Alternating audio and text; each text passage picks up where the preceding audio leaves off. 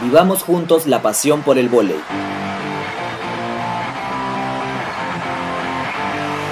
Esta es una nueva edición del Live de Vive Voley.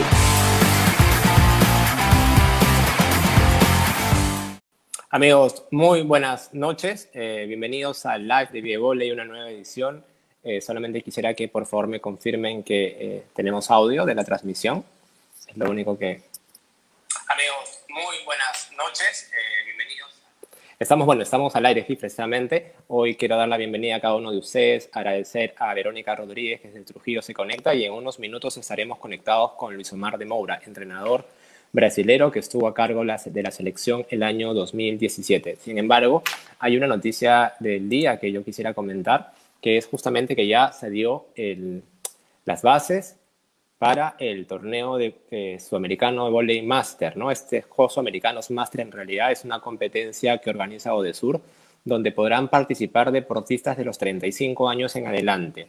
Eh, se dudaba un poco de cómo iba a ser el sistema de clasificación o competencia. Es un equipo por cada país en cada categoría. Hay dos categorías, de 35 a 39 años y de 40 años en adelante. Sin embargo, para que los deportistas puedan participar, tienen que haber pertenecido a un equipo máster, haber jugado un torneo con mínimo cinco integrantes, eh, tanto a nivel nacional como a nivel internacional. Esta noticia va a ser publicada en Vievole en breve, pero queríamos adelantar este tema porque creo que hay mucha actividad máster y pensábamos que de repente Perú tenía la opción de inscribir a muchas chicas, ¿no? Sara Joya, Leila Chihuahua, Pati Soto, Verónica Contreras. Podríamos haber armado un equipo interesante en base a los 40 años, pero parece que las bases nos van a complicar un poco. Bueno, más presión esta noticia en breve.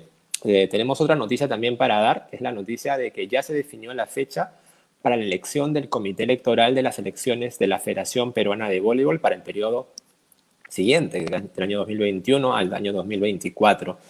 25 de octubre es la fecha que se ha señalado, es una fecha importante porque va a ser una primera medición de fuerzas, porque el candidato o el precandidato Gino Vegas ha dicho que en un inicio dijo que tenía 25 ligas, después dijo 23, en la última entrevista que le hemos escuchado ha dicho 20, bueno, un promedio de 20 ligas de las 40 ligas, lo pondrían como uno de los candidatos más interesantes de la competencia. Entonces vamos a ver que recién la elección de este comité electoral 25, eh, que va a ser de manera virtual, la primera citación se ha dado para las 11 de la mañana y creo que en estos tres miembros va a ser la primera medición de fuerzas que existe tanto entre la lista de Gino Vegas, eh, señor Villegas, en el caso, como se llama, también tenemos a, Bravo, eh, al señor San Ramírez. Esta noticia está publicada en el Facebook de Vivevole. Les invitamos a revisar esta información. Hay un poco más de detalle pero ya el panorama electoral calienta. Este día no me puede acompañar Carolina Romero, que desde México ha tenido una actividad ya planeada. Linda está tratando de llegar a la conexión, ella también tenía una responsabilidad, pero vamos a compartir con Verónica. Igual estamos atentos a cada una de sus preguntas, eh, tanto eh, que están en Facebook, las preguntas que están en Instagram, y los invitamos a compartir esa transmisión para que más gente pueda escuchar al entrenador Luis Omar de Moura. Antes de presentar a Luis Omar de Moura, yo quería recordar que la primera vez que yo vi a Luis Omar fue el año 2008, cuando él vino con la selección de menores en este famoso equipo de las matadorcitas que teníamos nosotros con Vivian Baella, especialmente Diana González, que lo termina contratando. Y de ahí lo vi en cada competencia oficial que me tocó organizar o dirigir con la Federación Perona de Voleibol. La última oportunidad que lo vi fue en el Mundial año 2015, donde recuerdo muy claro cuando él definía el equipo italiano que tenía Ahorro, Egonu, y el equipo brasileño señalaba que tenía que trabajar mucho más. Fue la última oportunidad que yo pude conversar un poco más amplio cuando yo manejaba el tema de prensa del Mundial como delegado internacional. Y no lo pude seguir en, la época que él trabajó con la selección. Estuve, bien es cierto, en Chiclayo, en el Grand Prix. Viajé especialmente a Arequipa para ver el sudamericano, que seguramente vamos a comentar con él. Pero creo que eh, el tema de Luis Omar es un tema interesante a analizar. Yo he escuchado muchas entrevistas sobre la net, sobre todo eh, escuchando a Luis Omar, y yo pedí conversar con él porque creo que es importante analizar desde esta visión que tenemos en mirada externa, eh, entender un poco más cuál es la visión de un entrenador tan importante sobre la estructura que encontró en Perú. Sin más preámbulo, agradeciendo a la gente que se ha conectado, eh, seguramente todavía estamos con la emisión del fútbol. Quiero dar la bienvenida a Luis Omar de Moura, entrenador, eh, brasilero que, está, que estuvo en Perú. Luis Omar, muy buenas noches, bienvenido. Eh, boa noite, Nano. Boa noite a todos os peruanos. É um prazer enorme estar falando com vocês e eu tenho certeza que vai ser uma noite agradável e que eu tenho muita saudade é, de Lima, muita saudade de tudo que vivi em poucos meses e acredito que podemos falar de todos os assuntos, Nano. Eu estou muito tranquilo, muito à vontade. É, sei do seu trabalho, sei da sua competência, sei do seu amor pelo voleibol peruano. Por isso, eh, yo estoy aquí. Luis Omar, muchas gracias. Pero antes de hablar del voleibol peruano, cuéntanos un poco. La competencia en Brasil ya empezó. Hemos visto este esfuerzo de Osasco de, de, dar una mayor cobertura a los patrocinadores. ¿no? Es una época muy difícil para los equipos económicamente, pero Osasco está buscando usar redes sociales, un poco reconectar a la gente, a la afición con el voleibol. Cuéntanos un poco qué está pasando en Brasil. Eh, Nano, para, para mí esto é, é o futuro de, do esporte mundial. É, quanto mais é, lá cerca de, de los fãs, lá cerca da enxada estivermos, mais fácil é, será é, ter mais patrocinadores, é, conseguir mais apoio e meu departamento de marketing faz um trabalho fantástico Assim como vocês também fazem um, um trabalho fantástico aproximando a enxada das notícias do voleibol peruano. É, estamos na sétima semana de treinamento e não é o ideal, estamos vivendo um momento diferente em todo o mundo, com a pandemia, com o Covid-19, e temos um campeonato pequeno, mas muito importante no calendário, que é o Campeonato Paulista, é um campeonato regional, onde praticamente as seis equipes jogam a Superliga. E terminamos a fase de classificação em segundo lugar, e sábado começa as semifinais contra o time de Barueri, que na sua abertura, tu me falasse de, da última vez que, que nos encontramos, 2015, e a base da equipe de Barueri, que está com o Zé Roberto, é a base daquela seleção. As jogadoras que não foram é, muito bem, não foram tão bem como nos outros anos que, que disputamos os mundiais. Foi a primeira vez que eu não fiquei num pódio, mas existia um investimento para que essas jogadoras chegassem a uma equipe adulta e eu estou muito feliz de enfrentá-los. Eu enfrentei há dois dias atrás, Karina, é, Kênia, Lorena, é, Lohana, Tainara, que está em minha equipe, Amanda, que está em minha equipe. Então, foi, apesar do resultado, é, a sequência de, de cada tica foi, foi bastante produtiva. Interesante lo que nos cuentas, ¿no? Este esfuerzo en marketing, de hacer una gestión que, ha transformado el mundo. Creo que lo que ha pasado con el COVID-19 ha cambiado el mundo y ya no hay vuelta atrás. Creo que, por ejemplo, esta oportunidad de conversar contigo y tener un programa de este tipo continuará en el tiempo. Creo que ha cambiado, ha cambiado todo el sistema de relacionamiento con el público. Creo que es un reto para las organizaciones deportivas justamente. Y siento que este reto nos, que nos, si Perú ya estaba en un problema, el problema se ha ampliado. Creo que nosotros no tenemos, por ejemplo, tú me hablas de tu departamento de marketing, ¿no? Y la Federación Peruana de Voleibol no tiene un departamento de marketing, por ejemplo, ¿no? Y, es, es, y se nota, se nota en, en, la uh, falta de conexión que existe o que debería haber, por ejemplo, tenemos nosotros en, dentro de un, un mes prácticamente un torneo que recién se está calentando, ¿no? Pero Luis Omar, creo que el tema de la conversación, lo que la gente hoy día espera conversar contigo, es de este acercamiento para la selección nacional. Yo vi un video que compartí hace unos días, que es el video de la presentación tuya, eh, donde tú hablaste cosas que me emocionaron realmente. Yo cuando lo vi, eh, recordé mucho que cuando uno tiene un sueño olímpico, en el caso tuyo, que comentabas que esta idea tuya de ser un entrenador olímpico te motivaba a venir a Perú, recuerdo que que es algo que yo he escuchado mucho cuando en algún momento me tocó la oportunidad de revisar currículos de entrenadores en el año 2011 para la selección peruana, como parte de mi trabajo en la federación.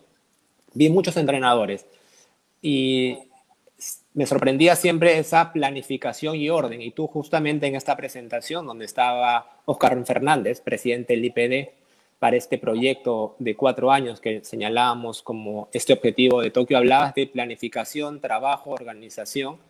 Y decías sobre todo una parte muy importante, ¿no? El vóley peruano es más grande que cualquier persona y que el vóley peruano necesita a todas las personas para trabajar. Entonces, yo te quisiera preguntar, cuéntanos, ¿no? Este, esta motivación tuya de llegar a dirigir en el voleibol peruano, ¿cómo se concretó finalmente? Não, tudo começou em, em 2008. 2008 quando quando fui ao campeonato sul-americano e a cada ano eu ia a Peru dirigindo as seleções de menores, as seleções juvenis, com jogávamos a Copa Pan-Americana de maiores com as seleções juvenis e eu eu fiquei à frente desse processo de formação é, no Brasil durante 15 anos. E sistematicamente eh, eu ia ao Peru, eh, porque Peru eh, teve um, teve um, um período de promoção de, de, de, grandes competições. E me chamava a atenção a forma organizada, a forma que os peruanos, os profissionais peruanos, é, nos recebiam, sempre com da maneira simples, mas muito correta. E, e conheci é, Castro, um presidente, depois Lúcio, e, e ano é, me encantava a paixão, o amor que a enxada peruana tinha por sua seleção. E não só pela seleção de maiores. Eu joguei em algumas cidades como Tarapoto, Chiclayo, Trujillo, é, Lima, e sempre, sempre é, os ginásios lotados, cheios, e mesmo por uma competição de menores, uma competição juvenil. E quando fui a Lima, em, pela primeira vez é, e vi Dibos é, totalmente lotado, totalmente cerrado, com aquela seleção de, de menores peruana, com Diana, Clarivê, Rafaela, Camê, Vivian, é, o treinador, o senhor Artieda. Eu lembro como se fosse hoje, é, a preocupação que tinha de levar uma equipe brasileira muito jovem para enfrentar 5, 6 mil pessoas é, gritando Peru, Peru, se se pode, se se pode, e, e as músicas. E confesso que foi um título muito importante para mim, porque eu tinha que proteger, eu tinha que cuidar das minhas chicas porque nunca haviam jogado num ginásio, numa cancha com tantas pessoas. E, e lembro que eu, eu não quis entrar junto com antes segurei a equipe porque imagino que iríamos tomar uma vaia, não sei como fala em espanhol, mas o público barra. Sim. E entramos juntos e, e foi um jogo duríssimo. Em 2009 eu convidei a seleção peruana, as matadorcitas, para, para excursionar uma gira em Brasil e rogamos também e nos encontramos em Tailândia quando a seleção brasileira foi campeã mundial. Foi meu segundo título mundial. E lembro de toda todas as ticas peruanas é, na arquibancada torcendo para o Brasil.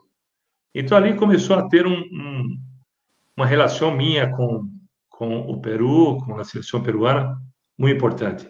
E a cada ano que ia a Lima, Eu comecei pelo carinho que vocês, dirigentes, a enxada, é, me tratavam e algumas vezes, é, numa delas, Lúcio falou: um dia tu vai ser o treinador de, pela seleção peruana.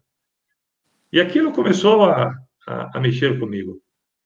Depois tivemos Mauro é, Maraciulo, que, que também é um grande amigo, e quando ele me pedia para que, de alguma maneira, ajudasse o desenvolvimento do vôlei peruano, de repente percebi que eu estava envolvido com, com todo o processo, mesmo estando. Foi. Lembro que, que indiquei para Mauro, Marco Queiroga, falei, Mauro, eu assisti meu assistente, Marco Queiroga, um excelente profissional, e, e quando recebi o convite de Diana, em dezembro de 2016, é, lá cerca de entre Natal e Ano Novo, em 2016, as festas de fim de ano, eu pedi para que, antes de. Eu queria ir pessoalmente a Lima para conhecer a estrutura que eu vi nascer. Uma vez, não lembro qual, qual dirigente, me levou a La Videna para mostrar o ginásio que estava sendo construído. Isso em 2010, 2011. E eu queria é, entender o que Diana e Davi, é, Lúcio, o que eles pensavam é, para o futuro.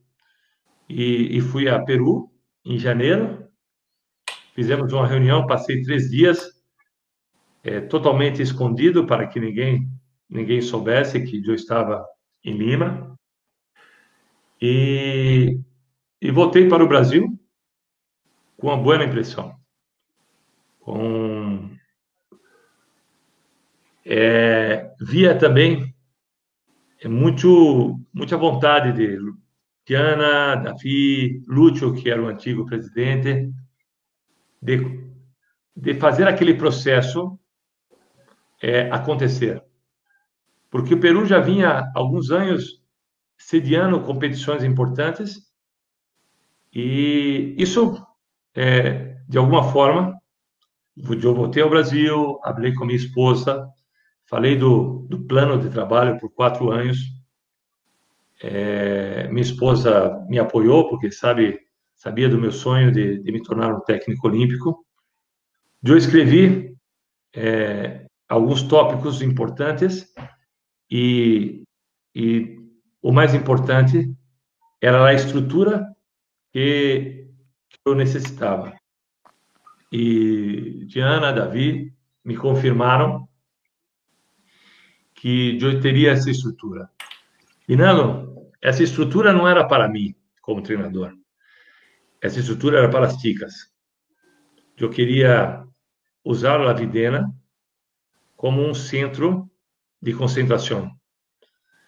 É, que as ticas tivessem um controle né, de alimentação que pudesse entre um treino e outro iríamos trabalhar dobro dobros treinos tivesse um quarto uma habitação para para descansar que tivéssemos um bom ginásio de pesos que tivéssemos uma sala de fisioterapia eu lembro que é, o único aparelho que se usava no Peru é, chamava magneto, é um, um, aparelho que, que se tudo era magneto.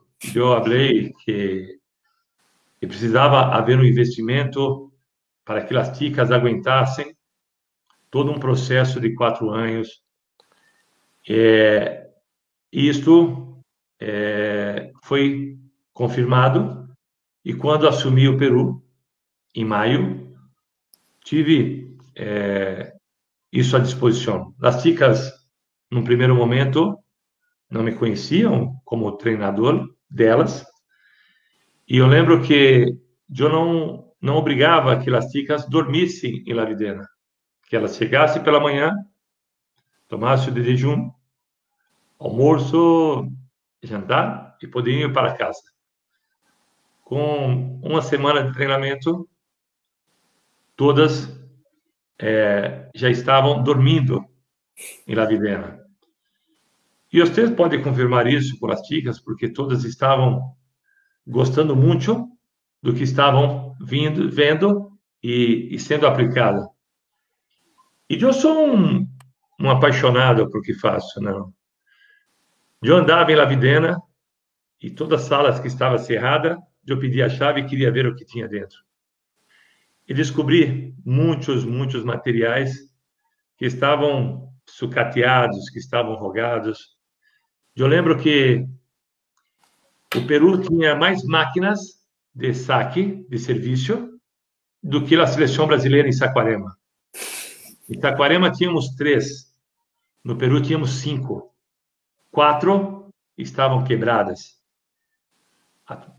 Eu tinha um, uma pessoa que administrava do centro, pegamos lá uma máquina, pegamos as peças e fomos consertando, e das cinco, três estavam funcionando, passaram a funcionar.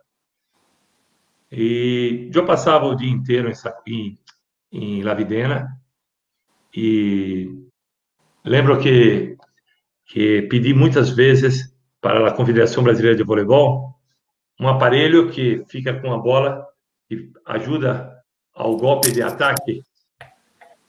Em Lavidena tinha mais de 20. Eu lembro, eu e Jefferson furamos a parede e instalamos. Hoje, não sei se usam, mas eu, eu pedi mesas de para ataque, placas de bloqueio e o principal, né? Que as ticas peruanas é, se sentissem é, queridas, que as ticas peruanas se sentissem importantes. O meu trabalho era isso, trazer de volta a importância das ticas, que elas se sentissem importantes e, consequentemente, eu iria cobrá-las por isso. Porque muitas ticas, muitas rogadoras do Peru chegavam na seleção de maiores sem ter passado por um processo, simplesmente porque rogavam bem, menores, um campeonato de menores, no outro ano já estava na seleção de maiores. Eu lembro que Diana me disse, Luiz, tu vai ter dificuldade de, de montar uma convocatória. Em dois meses, nosso staff técnico tinha 26, 27 rogadoras para todo o processo de quatro anos. Algumas rogadoras juvenis, que eu não trouxe para a seleção de maiores, porque para mim era importante que as ticas almejassem vestir a camisa da seleção de maiores. Eu não queria dar uma camisa, uma camiseta para elas eu queria que elas conquistassem o direito de vestir uma camiseta de maiores.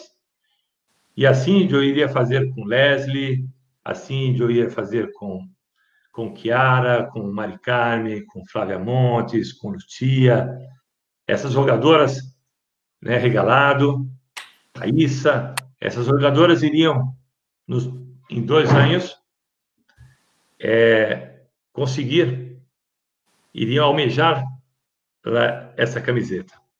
Queiroga estava fazendo um trabalho fantástico, um grande profissional e mostrou sua capacidade no último Mundial de Menores no Egito, em poucos meses. Fez um resultado fantástico no Egito. Muitos o criticavam em, em, em Peru, e é um profissional que, que agregou e fez muito para o voleibol brasileiro. Então, era, era resgatar. E Joe com, com a minha história, é, eu planejava, junto com a federação, junto com Diana, fazer novamente a seleção peruana ocupar um espaço dentro do voleibol mundial. E eu falei com, com o presidente Ali Graça, eu falei com, com as pessoas que organizavam o torneio de Montreux, que organizavam uma Copa na Rússia, conversei com com Guidetti, conversei com alguns treinadores para que no segundo ano é, que nós outros conseguíssemos ir à Europa ou alguma seleção europeia viesse a Peru. É, sempre quando fui a Peru e disputei algumas copas, para mim é, não era um nível é, que me agradava. É, jogar contra, com todo respeito, com um segundo escalão, segundo escalão de, do voleibol, eu pensava muito grande. Eu pensava realmente em, em fazer é, um bom resultado em Jogos Pan-Americanos.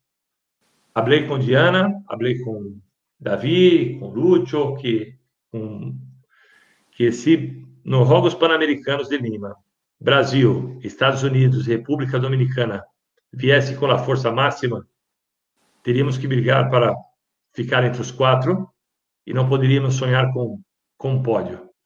Mas que de repente Estados Unidos ou Brasil não talvez não viesse com a força máxima, poderíamos sonhar com um pódio. E foi o que acabou acontecendo com, com a Colômbia, com o meu amigo Antônio Rizola, que, que fez um trabalho fantástico nesses quatro anos e conseguiu surpreender uma seleção brasileira que, que não estava completa, mas não tira o brilho é, da conquista da Colômbia nos Juegos Panamericanos. Luis Omar, es interesante lo que cuentas porque hablas de una visión y una planificación y una fortaleza que tú encontrabas de organización para venir. Sin embargo, quiero aprovechar este momento para agradecer a las personas que se están conectando, a César Rasuri, por ejemplo, Robert Deza, Julio Vilca, Eduard Bruno, Raquel Catalina, JP Duarte. Y quiero aprovechar para una pregunta que nos hicieron llegar, ¿no? Eh, hay un portal que se llama Volley 360 y él hablaba un poco si tú habías, por ejemplo, conocido la historia de, Chico Dos Santos, ¿no? El chico había estado en Perú y su proceso se había cortado. ¿No te daba miedo venir a Perú? O sea, la pregunta es esa, ¿no? ¿No, te daba miedo pensar que, que el proceso podría cortarse como finalmente ha pasado?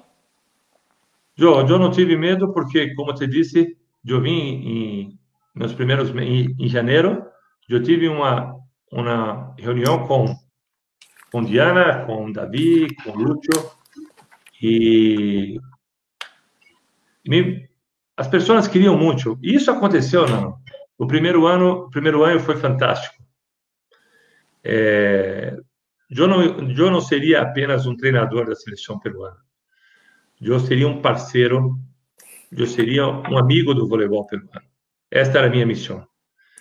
Eu cresci no vôlei peruano, é, lendo a história de Akira Kato, de Mr. Parker. E eu sonhei que um dia poderia também ser respeitado e, e admirado como esses dois grandes treinadores. Porque eu viajei o mundo inteiro, é, joguei em diversos países e nunca vi uma paixão como a enxada peruana tem pela sua seleção. Por que falo isso? Porque a seleção de maiores do Brasil é muito os ginásios estão lotados, é uma equipe bicampeã olímpica, assim como na Itália, mas nunca vi uma seleção de menores, uma seleção juvenil, ter o público, pela estrutura que, que fui a dois campeonatos mundiais, e várias copas eh, de categorias de base, categorias menores. Em Lima e sempre achava isso fantástico, porque eu sou um treinador que trabalhei muito com jovens e para mim a estrutura e o apoio que a mídia, que a federação, que a enxada, isso para mim era era bastante é, apaixonante. Eu queria viver isso. Eu falei com o Mauro, Mauro, um grande amigo. Mauro, é, antes de eu aceitar, conversei com o Mauro e Mauro havia me disse que não estava mais e, e me desejou boa sorte, me ajudou. Falamos sobre todo o seu processo, as dicas, as características. É, eu, assisti entre, entre janeiro e abril muitas partidas da Liga Peruana. Eu queria chegar em maio é, falando os nomes de cada jogadora, as características de cada jogadora, porque não teria muito tempo. Com duas semanas tínhamos uma Copa Pan-Americana, onde por muito pouco não não fizemos um, uma medalha de bronze, ficamos em quarto por um jogo que, que tínhamos condições de, de vencer. Estávamos em Canhete, se não me engano. Sim, correto. Mas, mas lá, lá vencemos a equipe da Argentina, que um ano, um ano antes havia vencido Peru no pré-olímpico. E eu comecei a ver que eu conhecia jogadoras, eu tinha uma, uma, uma, uma base é, bastante é, é, que me agradava muito. Coto, Angela, é, Clarivé, é, Mig é, aceitou o desafio de, de se tornar mais atleta.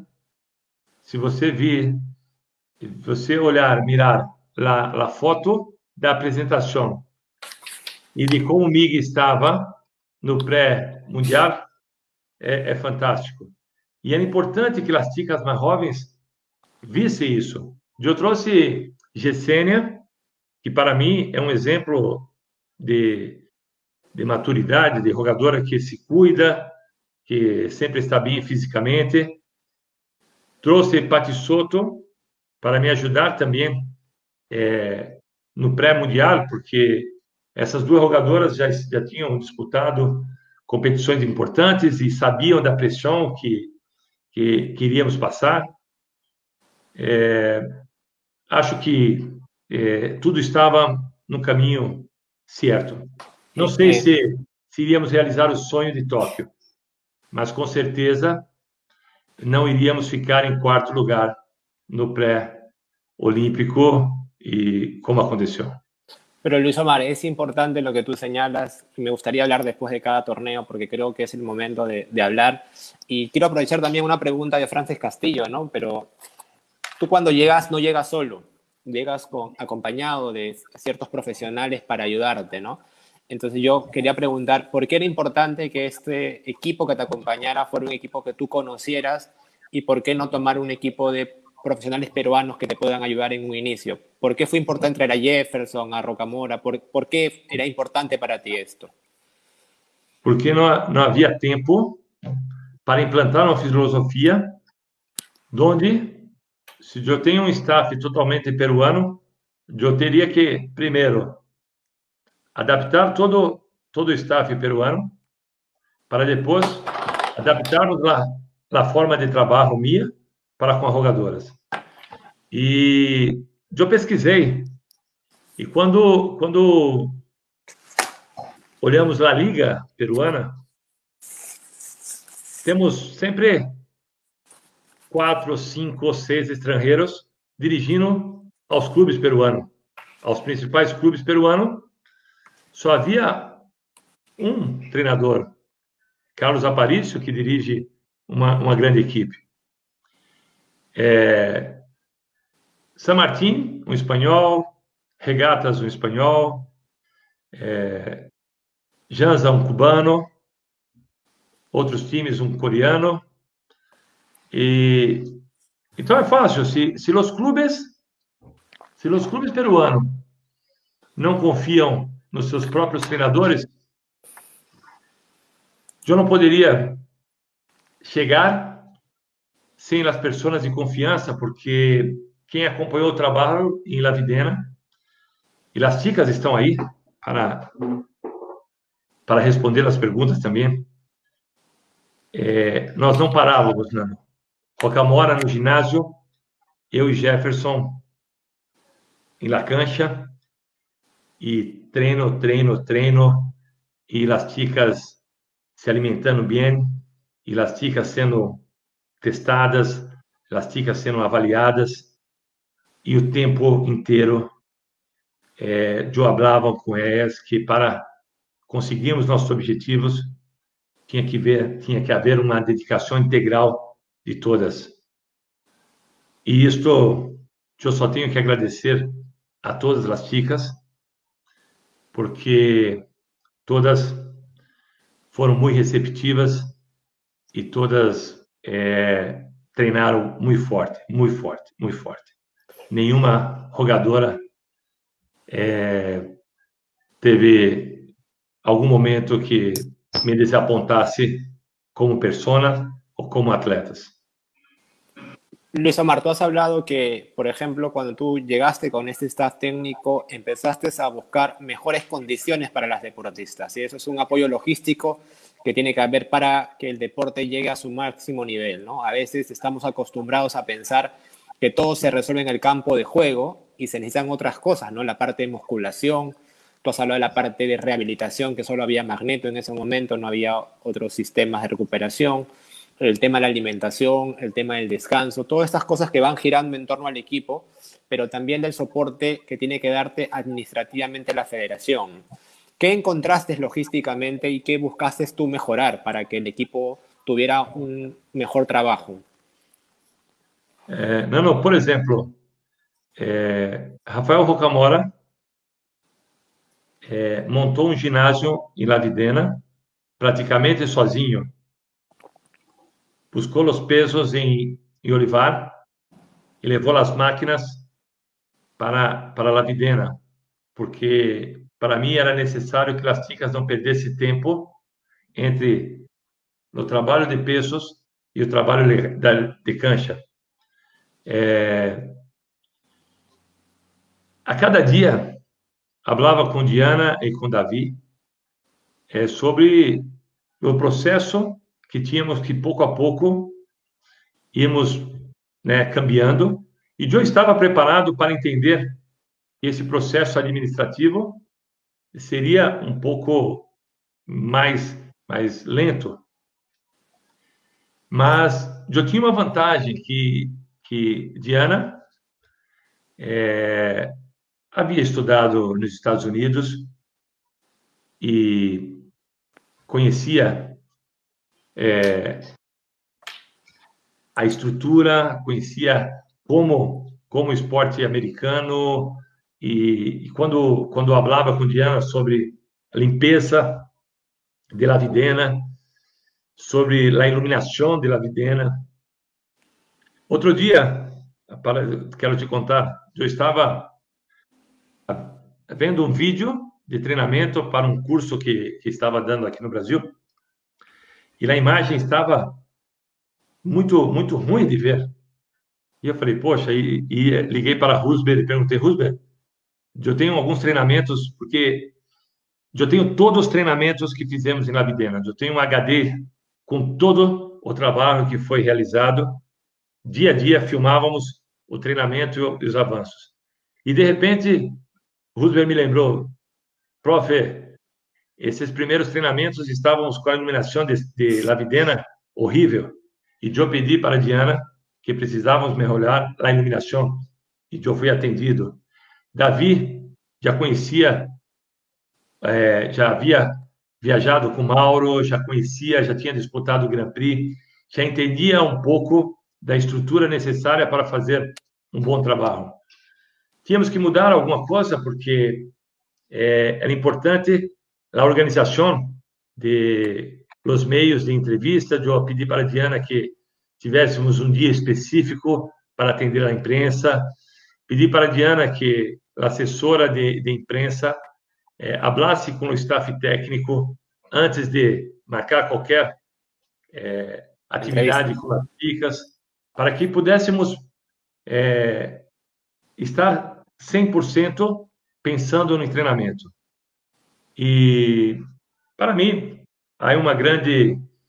Um, você abriu o, lá, a nossa entrevista falando sobre as novas eleições de, de Peru. E o diretivo tem muitas pessoas que, que não conhecem de voleibol, não conhecem de voleibol internacional, que viveram, ainda vivem os anos de ouro do Peru. eu lembro que depois, após é, a não classificação para o campeonato mundial, eu falei com Diana que se tivéssemos alguma pergunta do diretório, do diretivo, é, podiam me convidar, que eu iria explicar é, todo o processo. E, e fui à, à, à federação, a Olivar, e me reuni com Diana, com, com a senhora Pilar, com um outro, um outro diretório, um outro diretor, acho que Emerson Pelado, e Laos, acho que Laos também estava, e falei é, dos avanços que havíamos conquistado em, nesse trabalho de cinco, cinco meses, e que há, havia muito trabalho a fazer, que para mim, mesmo não estando classificado para o Campeonato Mundial, para mim era muito positiva a forma que as chicas, que, que as pessoas estavam entendendo todo o processo. Lembro que, não vou nem falar porque é, não dá para conversar, quando... Segundo, um segundo, perdão. Continua, por favor. Quando me perguntaram sobre outras jogadoras que, que não estavam na seleção, e não quero nem falar o que perguntaram, porque é, não pode não pode acontecer com, com pessoas que, que acompanham o voleibol a falta de conhecimento. Então, mostrei a eles que, que as coisas estavam acontecendo, que tínhamos uma equipe, tínhamos uma equipe preparada para fazer uma boa competência em Jogos Pan-Americanos e teríamos uma equipe muito bem preparada para tentar uma vaga a Tóquio 2020.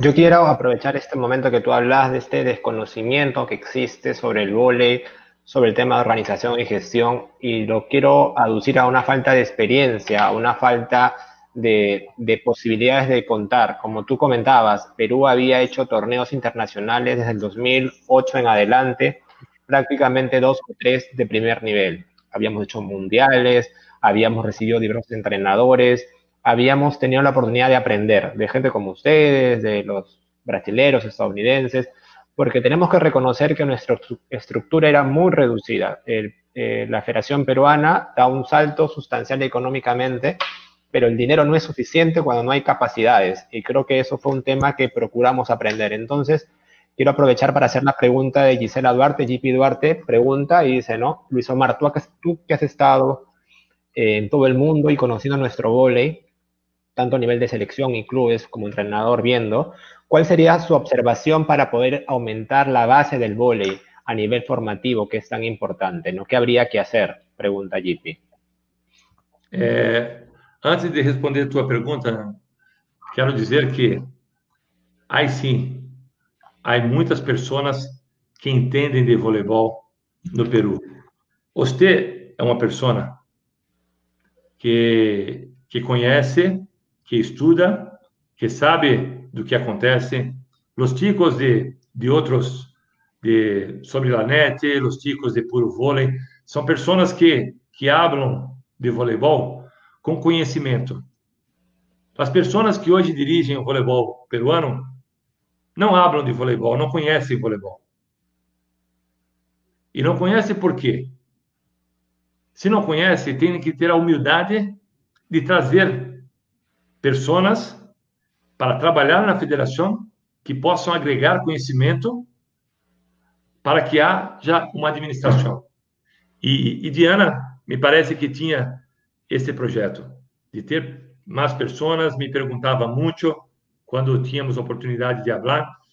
Eu falava da, da necessidade de ter um, um manager exclusivamente para a seleção. Uma pessoa que estivesse entre o treinador e a federação, que, que fosse é, resolver os problemas que, que existem.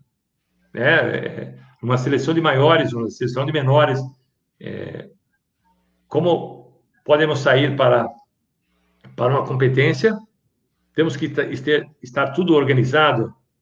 E, e Davi me pareceu uma pessoa é, bastante é, inteligente. Eu lembro de conversar muito com, com, com Davi no Canadá, numa etapa do Grand Prix, e falamos sobre isso. Falei, Davi, eu preciso ficar mais lá cerca da equipe. Eu tenho outras funções e, e é necessário termos pessoas que, que, que estejam diretamente é, ligadas a nós outros. Que Diana tem outros compromissos, Diana tem que, que administrar um país, os diretórios, as ligas, mas a seleção de maiores tinha que ter mais pessoas, um bom assessor de imprensa, porque em 2017 é, o fenômeno internet que já havia chegado alguns anos atrás no Brasil estava muito caliente em em Peru, né? Eu muitas vezes falei com as pessoas, falei, estão, vocês estão sendo guiados pela opinião de quem está atrás de um computador, de quem está atrás de um de um telefone, atrás de um computador eu hablo o que eu quiser. Eu faço um fake, de, de, eu crio um perfil falso e posso falar o que quiser. É, você, vocês têm que acreditar no que estão fazendo e vocês estão fazendo um grande trabalho para o voleibol peruano. Lúcio fez um grande trabalho nos quatro anos que, que estava. Eu não sei se houve irregularidades, irregularidades, mas eu, como treinador da seleção brasileira, quando eu chegava a Lima, quando chegava a competência, sempre muito, muito organizado. Nenhum momento, é, quando alguma coisa estava é, não não estava certo ou não estava de acordo com o que esperávamos, sempre fomos muito bem atendidos. Eu lembro que estava em, em, em Tarapoto e a comida não estava boa. E rapidamente, pela Federação Peruana, é, cambiou o local de alimentação de todas as delegações, não só da delegação do Brasil, de todas as delegações, e, e conseguimos fazer uma grande competência. É, acho que foi em Tarapoto. Acho que foi em Tarapoto. No de menores, de Tarapoto 2008, sí, fue un problema con la alimentación. Tuvimos que cambiar.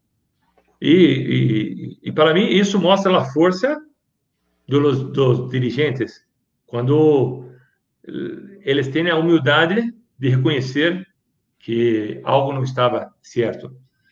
É, respondendo a tua pergunta, Nano, acho que é, é muito importante o investimento e eu sei que a federação já faz isso com os cursos de treinadores. É muito importante hablarmos o treinador ou quem quer que seja que comande o voleibol peruano, que todos falem a mesma língua, que todos tenham é, a mesma filosofia de trabalho. É, quando Diana me disse: Joe vai ser o, o coordenador de todas as categorias. Eu falei, Diana, eu posso dar minha contribuição, mas o coordenador também não pode ser o chefe, ser o, o treinador de maiores, principalmente por todas as responsabilidades, por todas as viagens, por todos, por, pelo calendário extenso que é a seleção de maiores. Então, é, Marco Queiroga estava fazendo isso muito bem com a seleção de menores, com a seleção juvenil, e, e era importante, né, aos poucos, colocando o que achamos correto. Não pode não estar certo para você, para outro, mas nós temos que fazer o que achamos estar certo. Luis Omar, es importante lo que tú has señalado y a veces no se entiende. Yo tuve la oportunidad de estar cuando estuvo, estuvo Chico Dos Santos, estuvo Luca Cristofani como entrenador, y todos pedían lo mismo, pedían un team manager, pedían una persona que sea el nexo entre el entrenador o el equipo y la dirigencia, porque si no el entrenador se desgasta, porque un trabajo de alto nivel y como tú lo hablas, eh, de tanto calendario internacional que, que, necesita viajes, planificación, gestión, eh, coordinación internacional, tiene que ser realizado por alguien específico. y pareciera que nosotros en Perú no entendemos que hasta los equipos más pequeños en la región, en Sudamérica, tienen un team manager. Yo he tenido la oportunidad de hablar con muchos presidentes de federaciones, eh, me recuerdo en Río, por ejemplo, conversando en los Juegos Olímpicos con algunos presidentes, de equipos que presupuestalmente tienen menos dinero que Perú y tienen menos competencia que Perú, pero que sin embargo tienen instituida la figura del team manager, que es la persona que es eh, como el logístico, el gestión, que va al punto medio, ¿no? Porque eh, en toda agrupación importante hay tensión, hay problemas, cosas que resolver, y el entrenador no puede estar literalmente subiendo a hablar con el presidente porque faltó agua, porque faltó tal viaje, o porque tal chica no vino, o porque le faltó medicina, o porque falta una camilla. Entonces creo que si algo podemos aprender de esta conversación es ese reclamo para quien, quien tenga la responsabilidad de gestionar el vole, una federación que hoy maneja aproximadamente entre 3 y 4 millones de dólares como presupuesto asignado, eh, que tiene que entender que hay cosas importantes si bien es cierto la parte contable, administrativa, legal puede ser importante, no hay nada más importante que el equipo. Y el equipo necesita responsabilidad, eh, darle responsabilidad a una persona que justamente haga esta gestión. Y quiero quedarme con esa, con esa tuya, ¿no? Eh, me gustaría hablar un poco también, eh, Luis Omar, del equipo, ¿no? De, esta llegada, tú comentabas, siempre habíamos hablado que en Perú no había muchas jugadoras para la selección y tú en este caso eh, tomaste la atención de llamar a Pita, que te manda saludos, este, Mirta Uribe, a Yesenia, a Pati Soto, jugadoras que empezaron a darle consistencia a este trabajo que tú hablabas. Escuché a Diana González decir que tú pediste cosas exclusivas para la selección de mayores, que la cancha de mayores nadie entrara, que las pelotas de mayores nadie las tocara, para que chicas más jóvenes se sientan motivadas de llegar a este lugar, ¿no? Era como un trabajo psicológico. ¿Cómo fue tu primera convocatoria? ¿Cómo fue que tú, eh, porque aquí mucho se dice, por ejemplo, que el dirigente impone jugadoras. Eh, te escuchaba decir que a una jugadora en tu última convocatoria la anularon. ¿Cómo armaste tú este primer equipo? Porque cuando te presentaron, y yo hago mucho hincapié en esto, porque cuando te presentaron hablábamos de un proyecto. Y en un proyecto hay etapas. Hay una etapa de inicio, una etapa de planificación, de desglose, porque la mirada era de cuatro años. Tal vez algunas chicas no iban a llegar cuatro años por la edad o por juego, o algunas tenían que alimentar. Entonces yo quiero que tú nos cuentes cómo decides tú armar tu primera convocatoria, si tuviste alguna imposición de alguna deportista o tuviste carta libre para tú imponer a tus jugadoras. Eh, no, no, totalmente. Eh, yo estaba muy a voluntad. Eh, Diana a presidenta, Davi, é, o próprio Lúcio, que, que, que, já não estava mais como presidente, mas era uma pessoa que, que fez um trabalho fantástico para o voleibol peruano, assim como, como Castro, que são, foram os presidentes que eu conheci durante minha, minha trajetória como técnico da seleção de seleção brasileira. Então, sempre fui muito bem recebido por Castro, depois por Lúcio, e trabalhei com, com Diana muito, muito, muito à vontade, nunca me, me nunca me exigiram absolutamente nada. É, a decisão de trazer Pati Soto e vou falar um, uma coisa interna aqui, que esta esta pessoa, esta profissional que eu respeito muito, é, eu queria que fosse a minha team manager.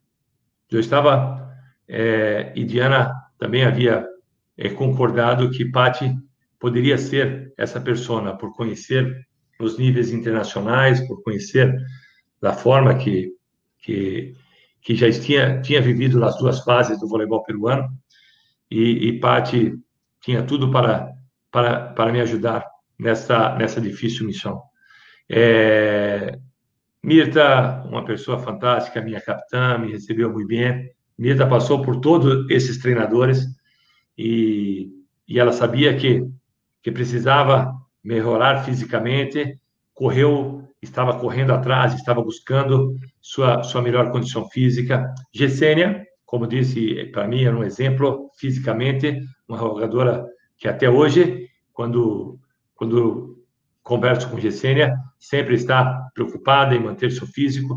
Isso é importante para jogadoras mais novas, porque com 30 e poucos anos, né? quase 40 anos, e uma jogadora com 18, e você olhar para uma jogadora de quase 40 anos e, e vê-la atleticamente, para mim, eu, eu iria ter vergonha, iria buscar esta, esta, essa melhora. É, e fomos criando, dentro da convocatória, é, situações importantes. Eu lembro que, que a Libero titular não, não aceitou a convocatória porque estava com problemas particulares na Espanha, na França. E isso para mim foi fantástico, porque elevamos o nível de, de Janice e de Patinho a um nível muito, muito, muito é, agradável, porque elas duas estavam no nível como o Brasil é uma é uma escola de líderes e eu tive a oportunidade de trabalhar com Fabi, com Leia e com Camila Bright. Essas três jogadoras trabalharam comigo quando antes de ser o que são hoje. E, então, se tem uma coisa que Joe e Jefferson fazemos bem é, é o trabalho de líderes. Tenho certeza que que Patinho e Janice é, nunca treinaram tanto com tanta qualidade. Eu, eu tenho certeza disso.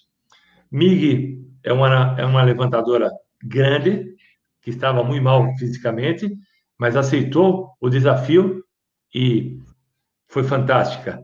Rocamora fez um trabalho fantástico com o Mig e com todas as outras jogadoras. Tínhamos as centrais uma missão, precisavam bloquear mais. Saímos de um, dois pontos de bloqueio por jogo para 10, 12 pontos de bloqueio numa partida. Esses números eu tenho, e se você procurar a estatística de, de alguns anos, e depois de 2017, é, fizemos jogos fantásticos, jogamos de igual para igual para a Coreia, jogamos um jogo de 3 a 2 com Polônia, é, ganhamos de Argentina e perdemos de Argentina, ganhamos de Colômbia e perdemos de Colômbia, ganhamos de Porto Rico e perdemos de Porto Rico.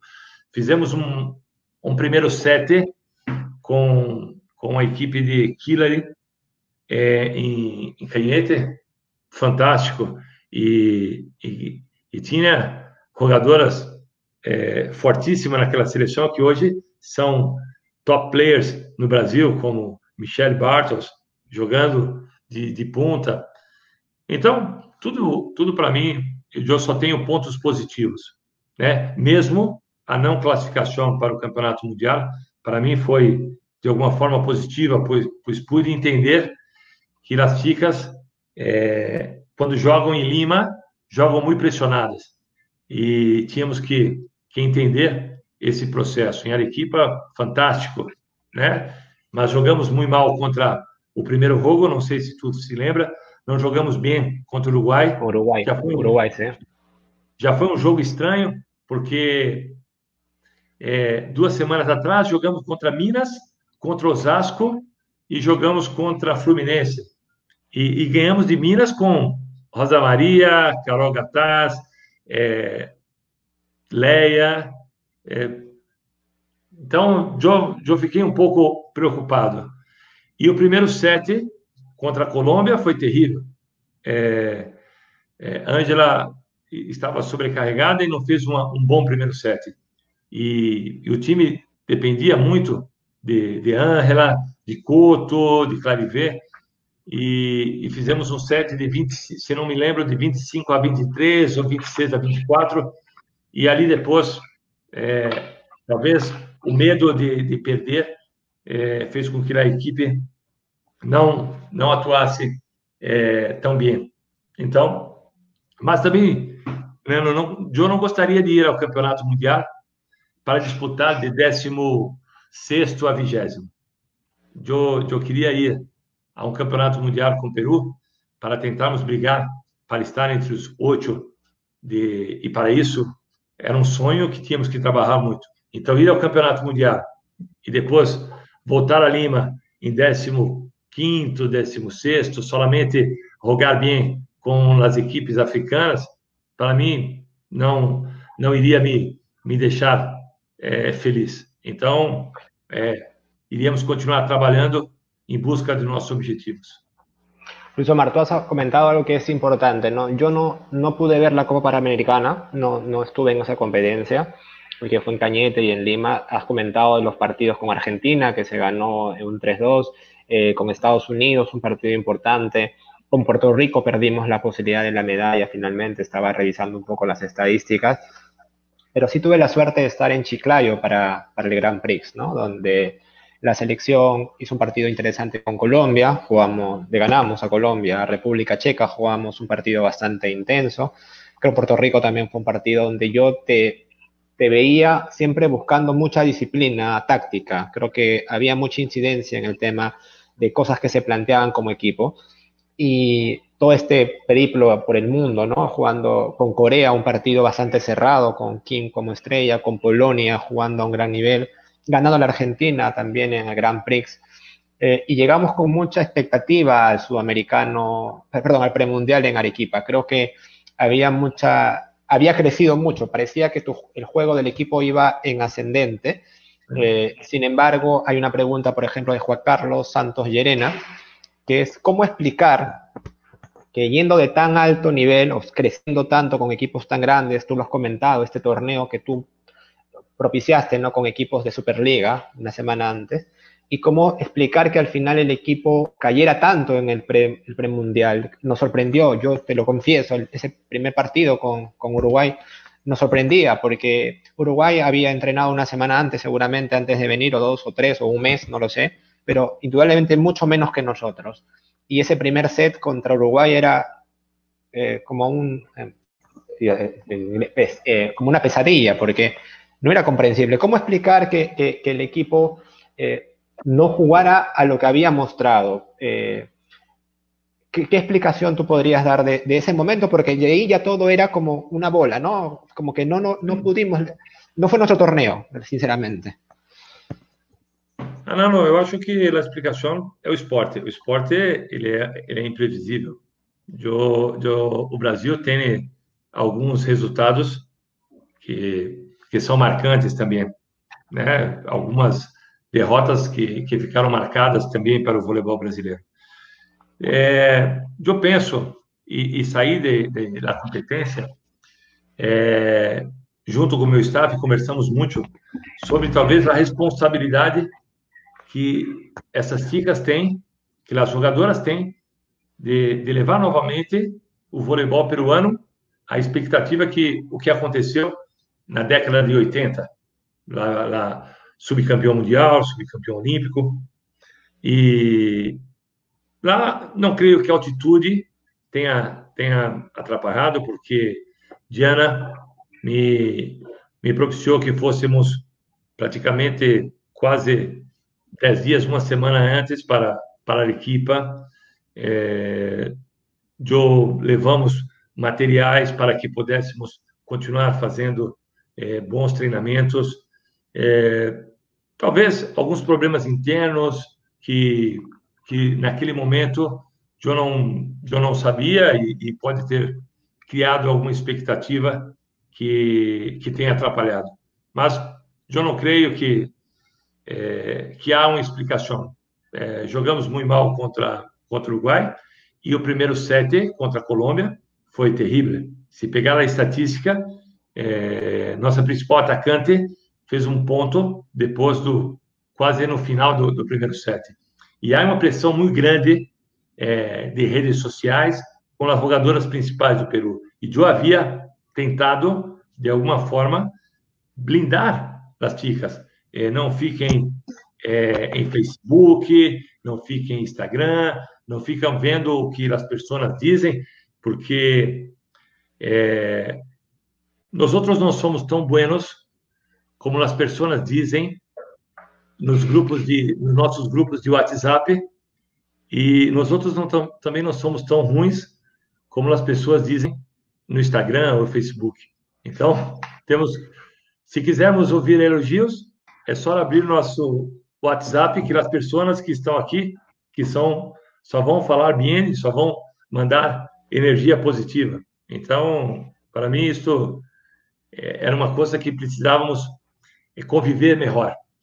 Como eu te disse, os três que fazem o voleibol peruano são extremamente conhecedores do vôlei mundial. e, e vocês não poderiam, neste processo, é, estar fora é, de, uma, de, uma, de uma federação. Vocês, de alguma maneira, se eu sou um futuro presidente, eu vou buscar alguns de vocês para, para ajudar a, a, a informação é, sobre o que acontece no mundo sobre o voleibol. Eu quero relatar para você, né, em 2010, 2011, muitas vezes eu entrava em algum grupo peruano que os peruanos sabiam mais sobre as competências europeias, sobre as, as claves de, de campeonato mundial do que nós, de nós outros brasileiros. Vocês são fantásticos nisso. Tem alguns ticos que sabem tudo. Se perguntaram o que está acontecendo eh, hoje no campeonato europeu, me, vão me passar tudo.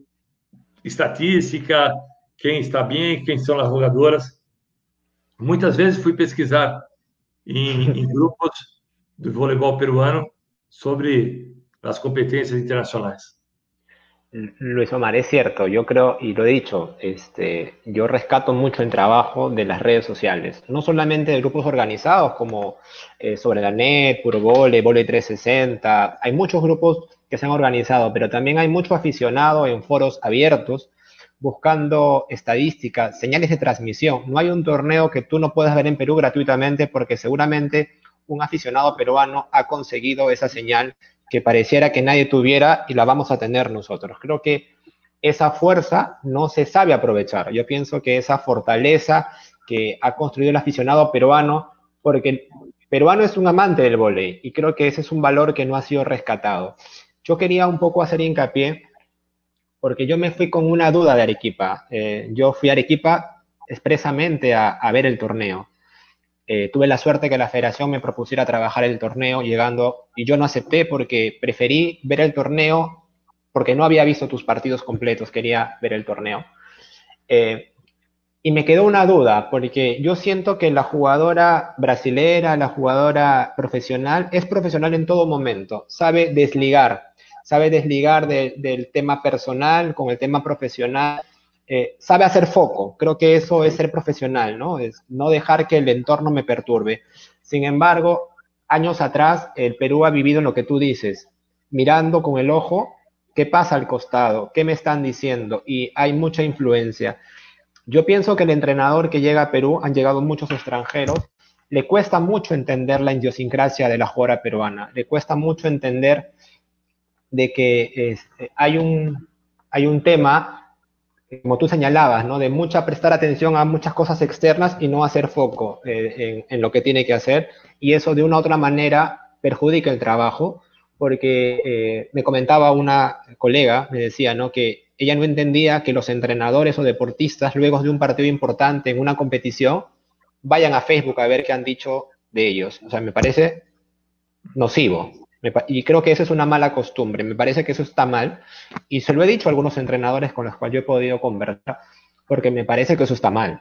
Entonces yo quisiera que tú nos comentes eh, qué análisis puedes hacer de la deportista peruana, ¿no? Porque tú las has visto, has visto a chicas trabajando contigo, has visto la liga.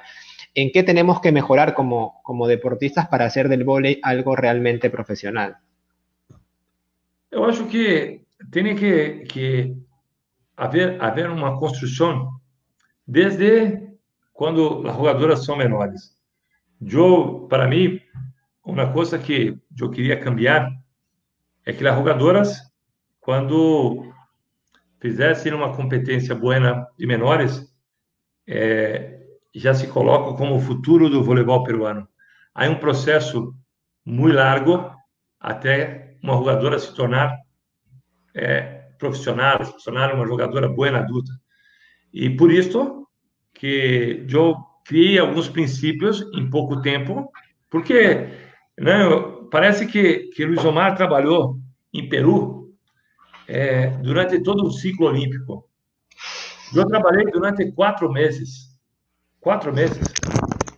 E depois voltei uma semana para, para jogar os Jogos Bolivarianos.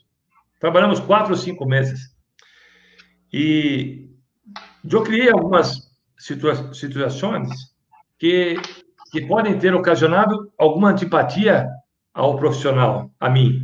Por exemplo, eu queria uma cancha, como tu disse, uma cancha somente para, para as equipes adultas, para a equipe de maiores.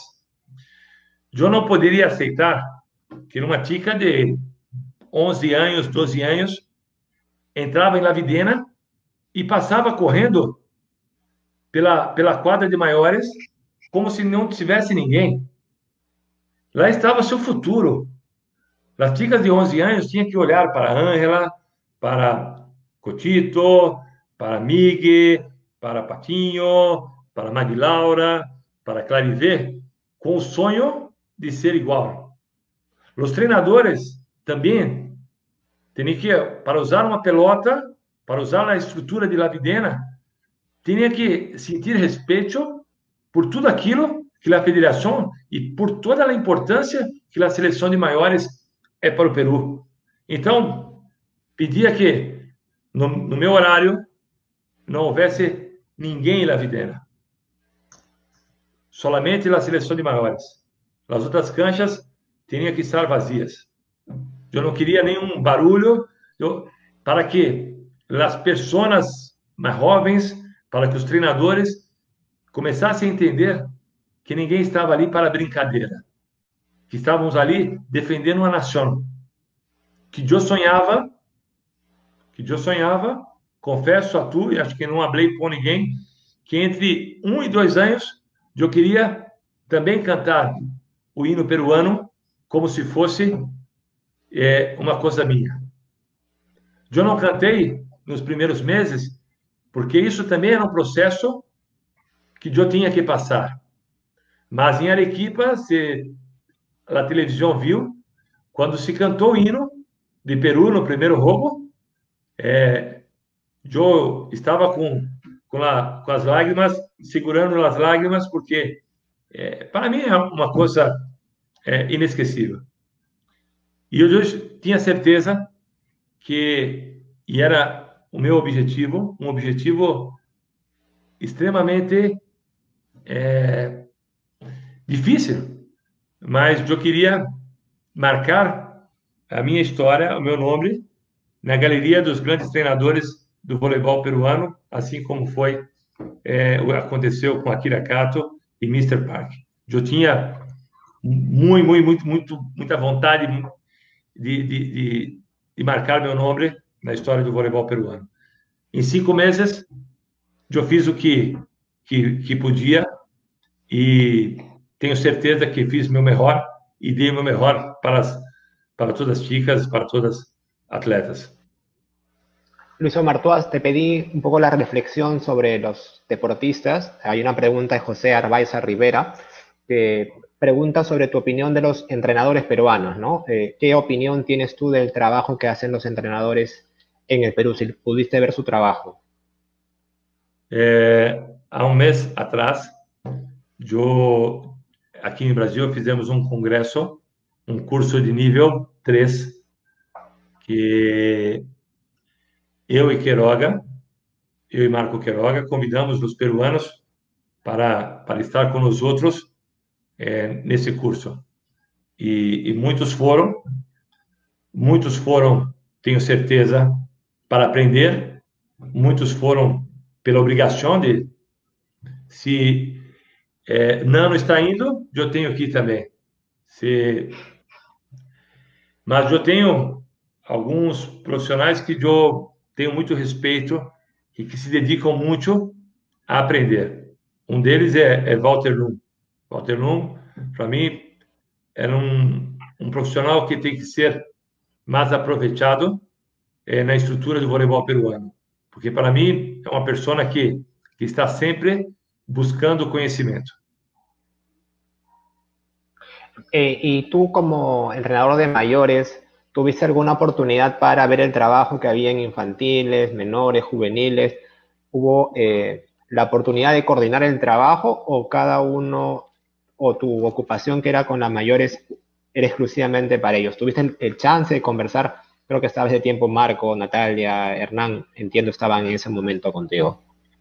Sí, para, para mí, uh, yo hablaba mucho con, con Marco Queroga, que teníamos que mudar um pouco a filosofia de treinamento de, das categorias menores, principalmente menores juvenis.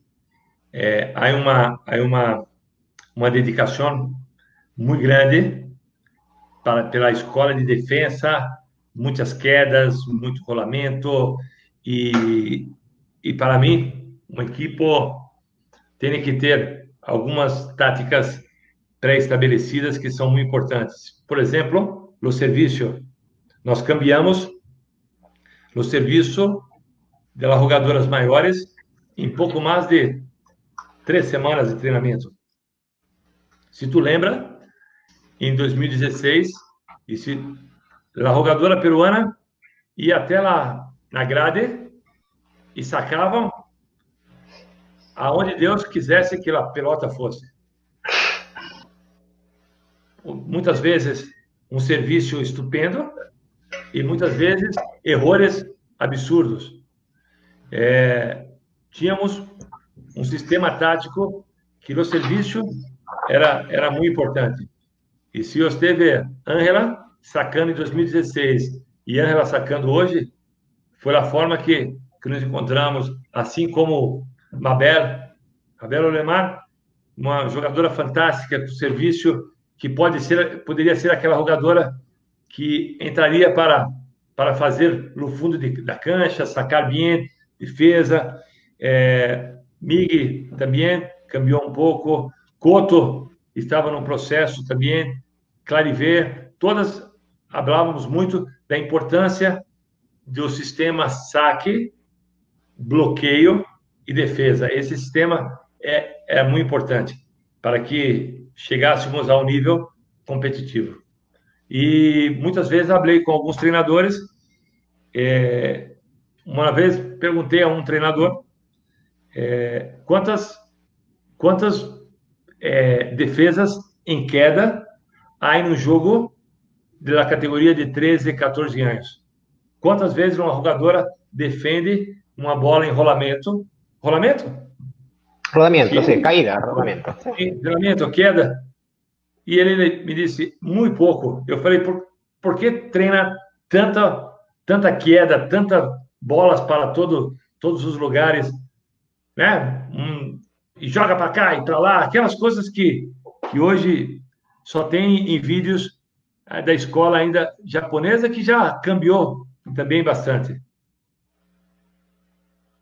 Es, importante lo que, tú señalas del tema del enfoque del trabajo, ¿no? Luis Omar, tú, tú estuviste, como dices, ¿no? Solamente un periodo de tiempo, eh, acabó el tiempo de selecciones, eh, tú viajaste a Brasil, y cuando tenías que retornar a Lima se dio todo este cambio que termina destruyendo lo que habíamos avanzado en el vóley. No solamente hablo del equipo de mayores, hablo del sistema de organización, ¿no?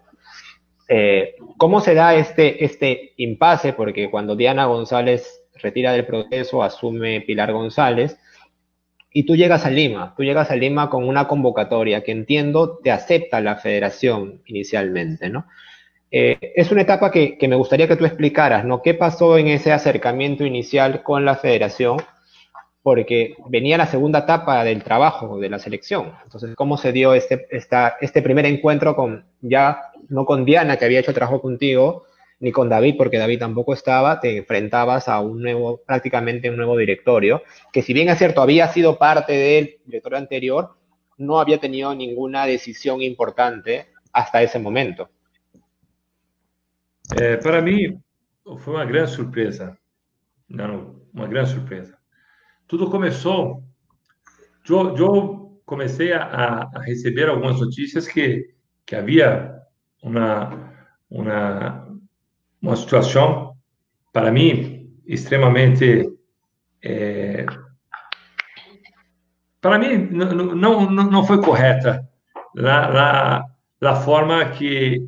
Porque é, tiraram Diana da presidência. Eu, eu não, até hoje também não, não consigo entender, porque é, os motivos que, que eu ouvi Diana falar sobre é, porque Diana não era uma, uma as regras para ser presidenta. Eu acredito que é, Lúcio, sendo experiente no diretório, não iria colocar uma numa numa pessoa se se ela não tivesse as condições é, para trabalhar. Isso para mim é, Diana fez universidade nos Estados Unidos, é, mas começou alguma coisa nesse sentido chegar a, minha a, algumas mensagens que Diana não estava mais, mas a senhora Pilar ela é uma pessoa que eu tenho algumas mensagens quando estava como treinador da seleção peruana sempre Luiz que a equipe está bem, é, tu és um treinador a uno, tu és só elogios. Eu pensei, fui um pouco inocente, que mesmo Diana saindo, senhora Pilar assumindo a presidência, as coisas iriam continuar seguindo, porque todos estavam em minha apresentação. A foto que você colocou tem uma foto com o presidente de PD, tem foto com Natália Málaga, tem foto com outros diretórios, outros diretores que estavam na minha apresentação, e todos sabiam da, do meu contrato de quatro anos. E eu estava em Minas, rogando, esperando em hotel, quando recebi uma mensagem de Natália dizendo que é, necessitava entregar uma lista de rogadoras para uma competência em maio. Que ela estava fazendo essa lista com alguns treinadores. E eu perguntei, Natália, por quê? Não, porque a federação disse que você não sabe se, se vai, se você está certo, se não está certo. Não, Natália, para mim, tu sabes que eu sou treinador por quatro anos eu tenho um contrato. Não, Luiz, aquilo já me deixou um pouco é, preocupado, porque que lista de rogadora seria esta? Dois, três treinadores se reuniram para entregar uma lista. Mas isso, já para mim, é uma falta de respeito total. Mas eu sou muito amigo dela e Natália deve ter tido os motivos para, para fazer isso. Ela, ela é funcionária da federação uma pessoa que é paga pela federação, então ela cumpre ordens também. Passado algumas semanas, eu mandei uma uma uma, uma mensagem para para Pilar, para a senhora Pilar, que eu precisava ir assistir as partidas finais da, da Liga Peruana. Me respondeu, Luiz, já estamos no momento de organização e, e logo te mandamos os bilhetes para que tu venha ao Peru. Passou algum tempo, eu mandei outra mensagem, senhora Pilar, estamos, eu preciso organizar, né? Quando termina a liga, as jogadoras têm um período pequeno de, de, de descanso. Rocamora estava é, como preparador físico da Universidade de São Martin. Para mim, foi um pedido personal a Rocamora que ficasse em Peru para poder, de alguma maneira, ajudar las chicas e de repente conseguir ir a Lima. Antes disso, antes disso, no diretório veio a uma a uma assembleia no Rio de Janeiro e a senhorita Pilar pediu gostaria de conversar comigo. E foram a hotel, eu fui ao hotel que estava Pilar e, se eu não me engano, cinco dirigentes estavam em cinco ou seis pessoas, não me lembro exatamente, e eu fui com meu advogado e começou uma conversa que, que não me agradou naquele momento, que, que meu, meu pressuposto, meu, meu contrato era muito alto, que as pessoas, que havia pessoas brasileiras que eu utilizava, e, e para mim, eu saí dali muito preocupado, porque comecei a, a entender que as coisas não seriam corretas comigo.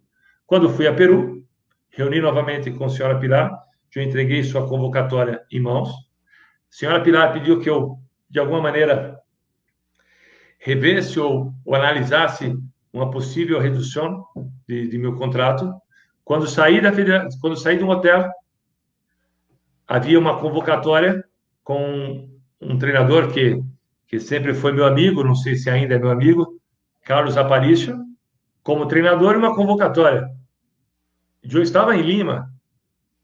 Aí eu falei, é, para mim, fui a fui a assistir a partida final. Rocamora foi campeão com a Universidade de São Martim. E me reuni novamente. Natália é, pediu que eu me reunisse com, com a senhora Pilar, mas os pedidos que fizeram não, para mim, não, não foram corretos e muitas histórias, para mim, são extremamente desrespeitosas comigo. Nunca fiz mal a ninguém no Peru, nunca falei mal de nenhum desses diretores e me trataram como se não fosse uma pessoa, como se fosse uma pessoa qualquer. E sobre o futuro, sobre eu, eu tenho contratos com advogado e estão cuidando disso. Luis Omar, yo, que, yo quiero hacer hincapié a un, un, tema que tú has comentado ahora. Eh, en esa reunión que fue en Río de Janeiro, era, en, eh, si no me equivoco, durante un congreso de la Confederación Sudamericana donde debía viajar solo la presidenta como representante de Perú. Y entiendo que todos los directivos de la federación viajaron a Río hablar contigo, lo que tú comentas. No, no, no. ¿no? Hey. La reunión fue en São Paulo. É, Mas, perdão, em São Paulo. Não, não. Eles viajaram a... Rio de Janeiro é uma cidade belíssima. Eu gostaria muito também de ir ao Rio de Janeiro sempre. Yo también, quiero regresar. Este, viajaron todos a hablar contigo y no llegaron, entiendo, a ninguna conclusión. Ellos, en ese momento, tú nos comentas que propusieron primero una reducción de tu contrato. Ahí no hubo ninguna solución, como tú mencionas, ¿correcto? cuando tú vienes a Perú y tú te reúnes aquí, trascendió que lo que ellos habían pedido era que tú te quedaras sin nadie de tu comando técnico para disminuir lo que ellos señalaban como una carga ah, monetaria para la federación. ¿Es cierto eso que pidieron que tú trabajaras solo en Perú? Eh, me pidieron tantas cosas que, que para mí, en esa reunión, de cinco ou seis pessoas em São Paulo, dois, e também não lembro o nome, dormiram na reunião. Deviam estar cansados da viagem. Já estavam falando, quando olhei, tinham dois, estavam dormindo na reunião. Para ver como, como se trata profissionalmente de uma situação. Então, para mim, isso é, já mostrava a falta de preparo das pessoas. É, eles não queriam que Joe continuasse em Peru. Primeiro, falaram do meu staff técnico. Primeiro, porque John precisa de ter é, algum peruano. Eu falei, pode, eu, eu necessito de um team manager. Podem, podem colocar um team manager, eu vou ficar muito, muito feliz. Depois, é, seu contrato é, você não trabalha 12 meses. Eu falei, nenhum treinador no mundo, a não ser uma seleção permanente, fica 12 meses na seleção. Inclusive, me parece que Paco, que, que tinha este, este, essa incumbência de, de muitas vezes não, não conseguiu dar treino, porque os clubes, é, para mim, não, era muito, é muito, era mais importante fortalecer os clubes para ter uma boa liga, para ter uma boa estrutura, do que eu ficar 12 meses dividindo as atletas. Um dia treina com o Lisomar, outro dia treina com o clube. Para mim, o futuro presidente tem que fortalecer os clubes, dar condições para os clubes, para que as atletas trabalhem duplo treino, todos, para quando o treinador faz a convocatória, as ticas já estão acostumadas com isso. Eu sei das dificuldades, que, que não, não há canchas, que não há estrutura, mas não, eles não queriam. senhora Pilar me disse várias vezes, Luiz, eu quero que tu fique. Eu falei, pô, Pilar, respeite o processo, respeite o que está escrito. Se há uma, uma dificuldade financeira, podemos conversar, colocamos, passamos um, um aí que Luiz Omar ganhava muita plata. É, se você, você é um, um, é um profissional, se você pesquisar quanto eu ganhava e quantos outros treinadores ganhavam, talvez pelo meu currículo, eu realmente vi que ganhar um pouco mais, mas não, não era nada além do que do que um treinador do que um treinador tem que então as pessoas muitas mentiras então é, esse assunto é, me deixa bastante triste e eu não queria é, continuar falando sobre essas pessoas não, não. tem coisas melhores e, e, e mais agradáveis para falar sobre o voleibol peruano Luis Omar, es eh, una pena que eh, no, no, no, es una pena, es una vergüenza. Es una vergüenza para, para la historia del vóley que se te haya eh, tratado de esa manera. Eso es lo, que, yo quería decirte. Eh, yo no entiendo cómo las personas que manejan este tema no entienden cómo se trabaja en el mundo. Los entrenadores de primer nivel están en clubes de primer nivel y por lo tanto durante ese tiempo trabajan con sus equipos. Eso es normal, eso es algo que, se entiende.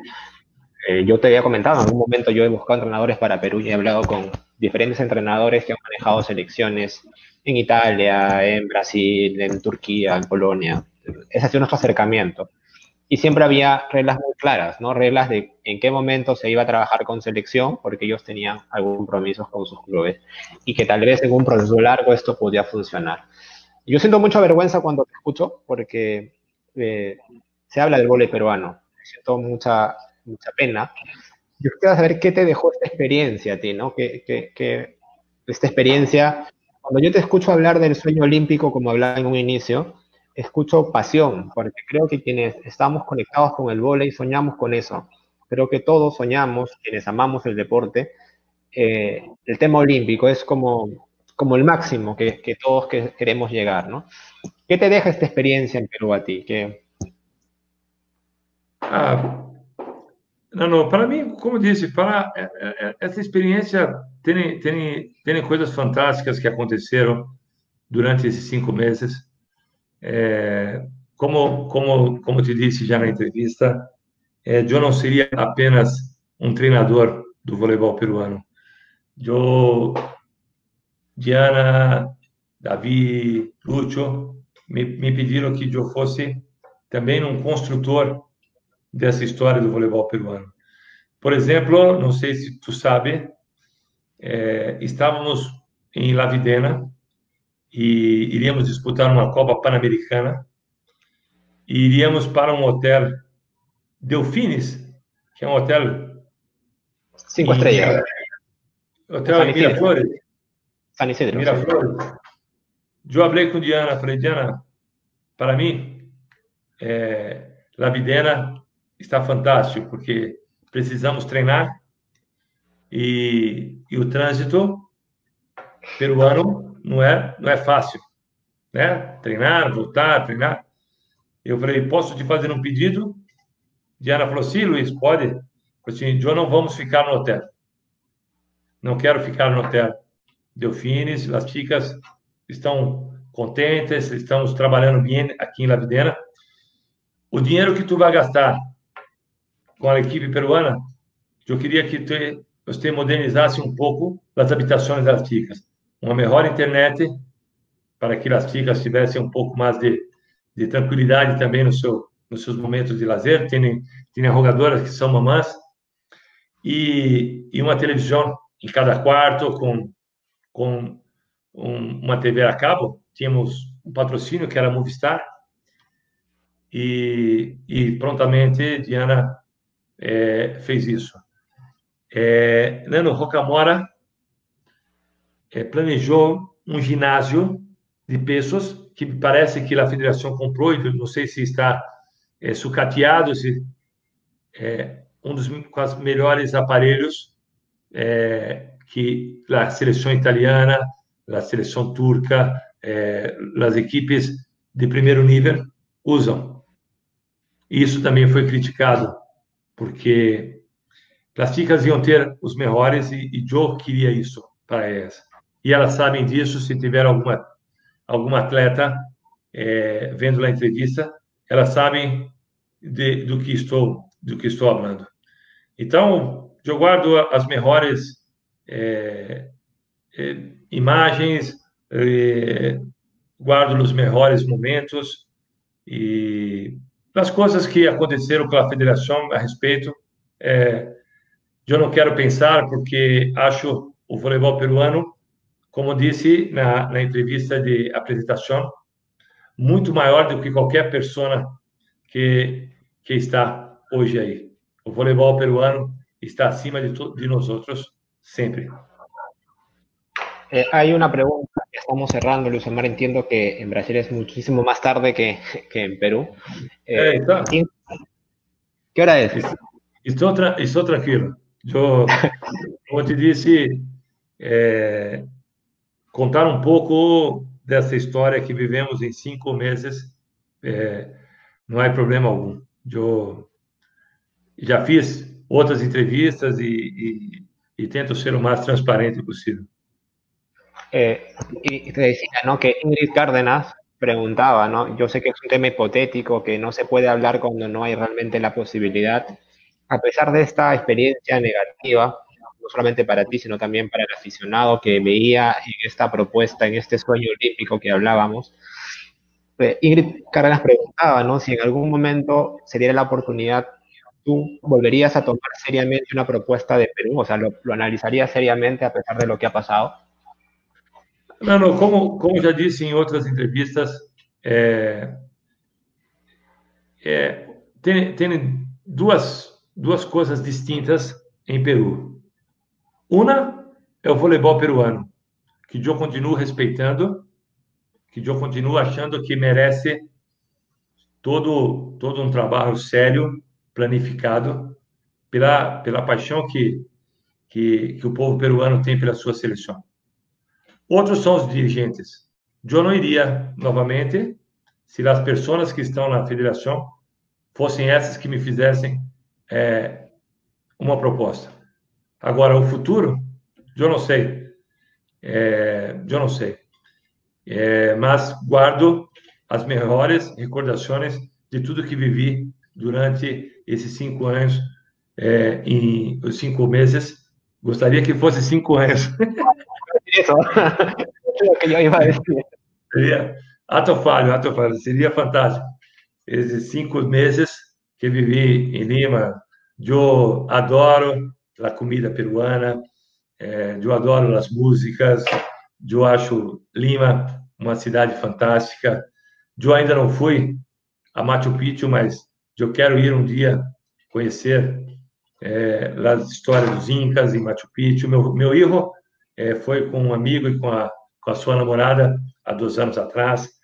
É, os patrocinadores Herbalife, Movistar, Gatorade, é, sempre me trataram muito bem. Hyundai, que, que me forneceu um veículo enquanto eu estava em Lima. É, a federação é, é, alugou alquilou um apartamento, um apartamento que era de Natália Málaga, um apartamento fantástico em, em Miraflores. Fizeram os cinco meses que, que passei em Lima, foram é, bastante é, marcantes. Em Lavidena, eu também acredito que as pessoas que trabalhavam em Lavidena, por mais que eu fosse exigente com a limpeza, com as pelotas, com os equipamentos, que cuidassem. Era a forma que, que eu tinha de, de demonstrar uh, o que era necessário para se ter uma grande estrutura. E, como você disse, é, eu não sei hoje, mas naquele momento, é, por exemplo, material esportivo, que, que era valon, valon Balão. Balão.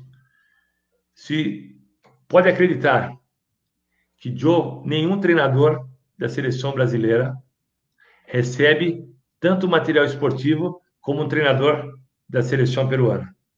Bernardinho, Zé Roberto, Luiz Omar, a cada competência recebia é, camisetas, agasalhos, é, sempre um material de primeira.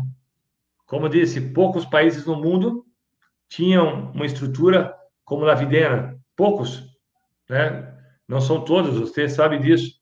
Hoje parece que eh, a federação perdeu a Videna, a Videna não é mais la centro de voleibol.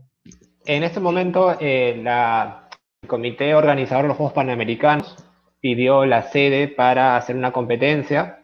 Esta competencia destruyó el piso flotante que tenía eh, la Videna y no han podido comprar todavía ese piso. Entonces, mientras no eh, lo puedan entregar en las condiciones que se entregó, la federación ha optado no recibirlo. Me parece adecuado porque si lo recibe, conociendo la realidad peruana, se van a olvidar que ese piso falta. Entonces, este, es mejor esperar que, cumpla su responsabilidad el Comité de los Juegos Panamericanos. Sí, porque la Videna, para mí, es, es, es, muy importante para cualquier entrenador que, que estiver dirigindo a seleção peruana. Parece que, que Gala está fazendo um trabalho muito bueno, é um grande treinador com a seleção masculina. É, eu trouxe dois, três é, ex-jogadores para para trabalhar comigo, é, Pancho e, e, outro que, que me ajudaram bastante. A, a, senhora que cuidava da comida também fantástica, o administrador que, que me ajudava a consertar as máquinas. Enfim, as pessoas me trataram muito bem. Mesmo quando fui assaltado, né, na saída de Lavidena, e as pessoas devolveram todos os meus documentos e para mim não não mudou em nada do carinho e respeito que eu tenho por, por todo o povo peruano. Então, quem sabe um dia é, posso, posso voltar? Não sei, mas tenho certeza que se eu fui na primeira vez a Peru conversar com a Diana, é, uma segunda proposta, eu iria eu e mais três advogados e tudo que, que, que pudesse é, me deixar seguro que as pessoas iam cumprir o que prometeram. Yo creo que Luis Omar, eh, un poco para terminar la entrevista, porque cuando escucho la, la, primera parte te escuché muy entusiasmado, recordando todo este inicio de este, de este sueño, este trabajo, eh, se, se, nota en, tu, en, tu, en tus ojos eh, cómo hay esta pasión ¿no? por lo que íbamos construyendo. Y en esta última etapa te he sentido pues mucho más melancólico, decepcionado, tal vez siento que hasta traicionado, siento, traicionado eh, el, personalmente, más allá del proyecto. Y yo creo que eh, creo que nos agarraron dormidos. Yo creo que eh, eh, tu cambio fue tan, tan inesperado que, que, por ejemplo, los patrocinadores nunca se enteraron de lo que pasaba, es lo que yo pienso. Que la televisión no, no, no, no hizo la presión. Yo pienso que, que, la gente que pudo hacer algo para mantener este trabajo no hizo.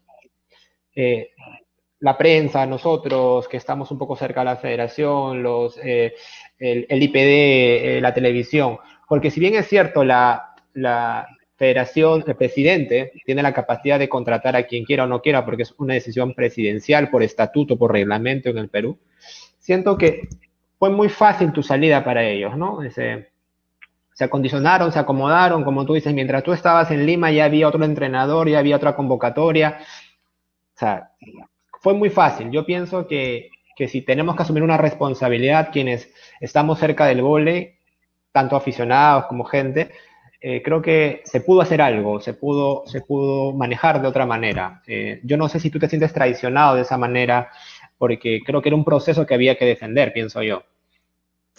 Ah, não, não, para mim é uma grande surpresa, porque é, todo, se você perguntar, se você pesquisar na internet, se perguntar, é, sempre, Luiz Omar foi contratado para Tóquio 2020, para tentar Peru, Tóquio 2020, para...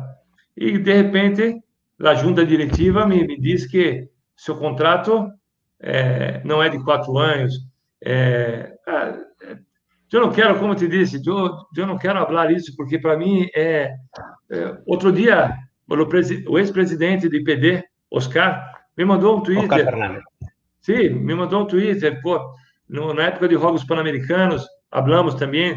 Ele falou assim: Luiz, desculpe, eu, eu não entendi também porque tu saíste. Então, numa, numa apresentação que está no presidente máximo do, do esporte, que é presidente do IPD, é, eu fiz algumas matérias falando sobre é, o sonho olímpico, é, falando sobre Jogos Pan-Americanos, e de repente as pessoas é, começam a falar que o contrato, e mesmo que, que não houvesse contrato, não, há um compromisso moral com, com, com um profissional que, que, que perdeu algumas oportunidades por ter aceitado ir ao Peru. Eu tinha uma proposta de uma equipe na Europa e tinha uma proposta também de uma seleção pequena na Europa para que assumisse. Então, não, não, não, não há justificativa para essa traição. Para mim é uma traição, porque é, eu falei com, com os treinadores, é, tratei todas as pessoas é, com o mais alto respeito. Mas é, eu não sou peruano, eu sou brasileiro e tenho certeza que muitos também é, é, também não queriam meu bem, não queriam que a seleção é, fosse a, a, uma Olimpíada. Há muitos, há muitos interesses é, escuros nesse, nesse processo do voleibol peruano. É, me parece que é, as pessoas não, não querem que as coisas aconteçam também.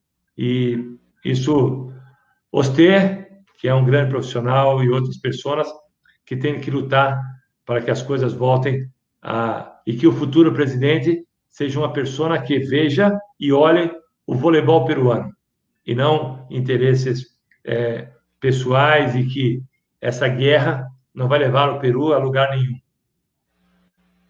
Yo, yo, creo, Luis Omar, que lo que tú dices es cierto. Se dijeron tantas cosas, se dijeron tantas mentiras, y yo siempre recuerdo un argumento. Cuando yo escuché decir, eh, no podemos trabajar con Luis Omar porque no tenemos dinero y es muy caro lo que tiene que pagarse. Y un mes después, Perú hacía un torneo a Challenge, donde el fee del torneo que se pagó fue de 300 mil soles o 100 mil dólares más o menos.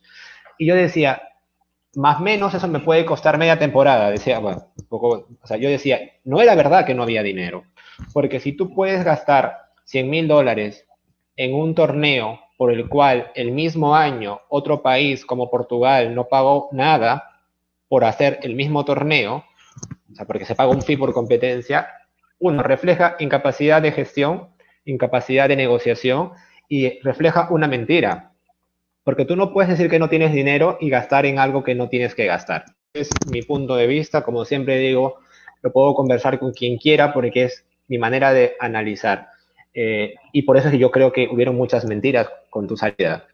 Eh, Luis Omar, yo te quiero pedir eh, que nos, los aficionados que se han conectado, la gente que está conectada, que nos dejes un mensaje, porque creo que, hemos aprendido mucho esta noche, no solamente del tema de tu salida o el tema de crear una controversia, sino el tema de tu visión sobre el vóley, del trabajo que hay que hacer, que tenemos que aprender. Si bien es cierto, tú señalas que hemos aprendido ese tema de organización, yo creo que nos falta mucho para estar en un nivel adecuado, para no solamente responder o solucionar. Creo que nos falta mucho la parte de planeamiento. Creo que Perú es un país muy reactivo, como tú mencionabas. Problema con la comida, lo resuelvo. Problema con lo soluciono. Pero esta etapa importante no debe ser reactiva, debemos tener, ser más planificadores. Creo que la planificación es algo que nos falta. Eh, y yo quiero que escuchar un mensaje o tus palabras finales para el aficionado peruano que se ha conectado hoy día eh, a escucharte? Eh, em primeiro, eu quero agradecer né, a, a oportunidade de, de, estarmos falando da história de cinco meses que vivemos eh, juntos e vivemos defendendo a mesma paixão que o voleibol peruano. Eu quero agradecer de coração é, toda a enxada peruana, as pessoas que até hoje me mandam mensagem no meu Instagram, Facebook, sempre é, com muito carinho, com muito respeito. É, eu desejo, eu desejo de coração que que os próximos quatro anos é, sejam melhores, que os próximos quatro anos que o público, que as pessoas voltem a acreditar nesta nesta camisa, que é a camisa da seleção peruana. É, em 2008, como te disse, me encantou ver Dibos totalmente cheio de pessoas, não cabia mais ninguém, por uma competência de ticas de 15, 16 anos. E hoje eu vejo é, as pessoas não indo mais ao ginásio, as pessoas não acreditando mais em sua seleção. É, desejo de coração que o próximo presidente consiga trazer novamente todos os peruanos a sonhar com o que nós sonhamos juntos e hoje sonhamos separados. Eu sonhei junto com a seleção peruana da realização de um sonho olímpico. Hoje, eu continuo sonhando em me tornar um técnico olímpico e o Peru continua sonhando em participar de novo da Olimpíada. Que nós, nós dois, que eu e a seleção peruana, um dia possa realizar esse sonho. Muitas graças, amigos, muitas graças por tudo que fizeram por mim y por todo que brigaron y brigan por mí. Gracias, Luis Omar. Yo solamente voy a cerrar esta entrevista. Primero agradeciéndote por esta oportunidad de conversar. Eh, había conversado muy poco contigo durante los torneos que me tocó organizar en diferentes torneos. No había podido conversar contigo mientras estuviste en la federación, en la selección. Y esta oportunidad me ha permitido conocer a esa pasión que yo he visto en otras entrevistas. Eh, un poco vi algunos videos para un poco estar en contexto en esta conversación. Y yo te quiero pedir disculpas a nombre del Perú, porque puede gustarle a alguien o no tu trabajo, puede estar de acuerdo o no como tú trabajas. Eso es normal. Eh, no a todos les va a gustar cómo trabaja una persona. Sin embargo, creo que ante todo hay un respeto. Creo que el volei peruano tiene un nombre que no puede ser tratado de esta manera.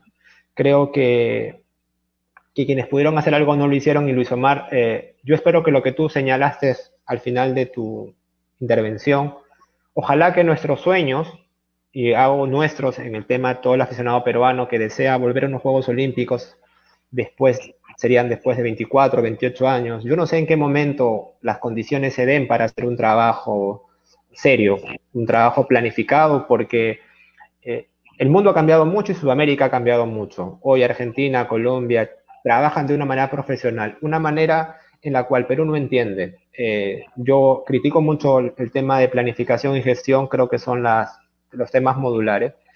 Ojalá que nuestros sueños, Luis Omar, se encuentren, porque quienes queremos este deporte, quienes día a día eh, tratamos de debatir sobre vole, hablar sobre vole, eh, cada vez somos más personas.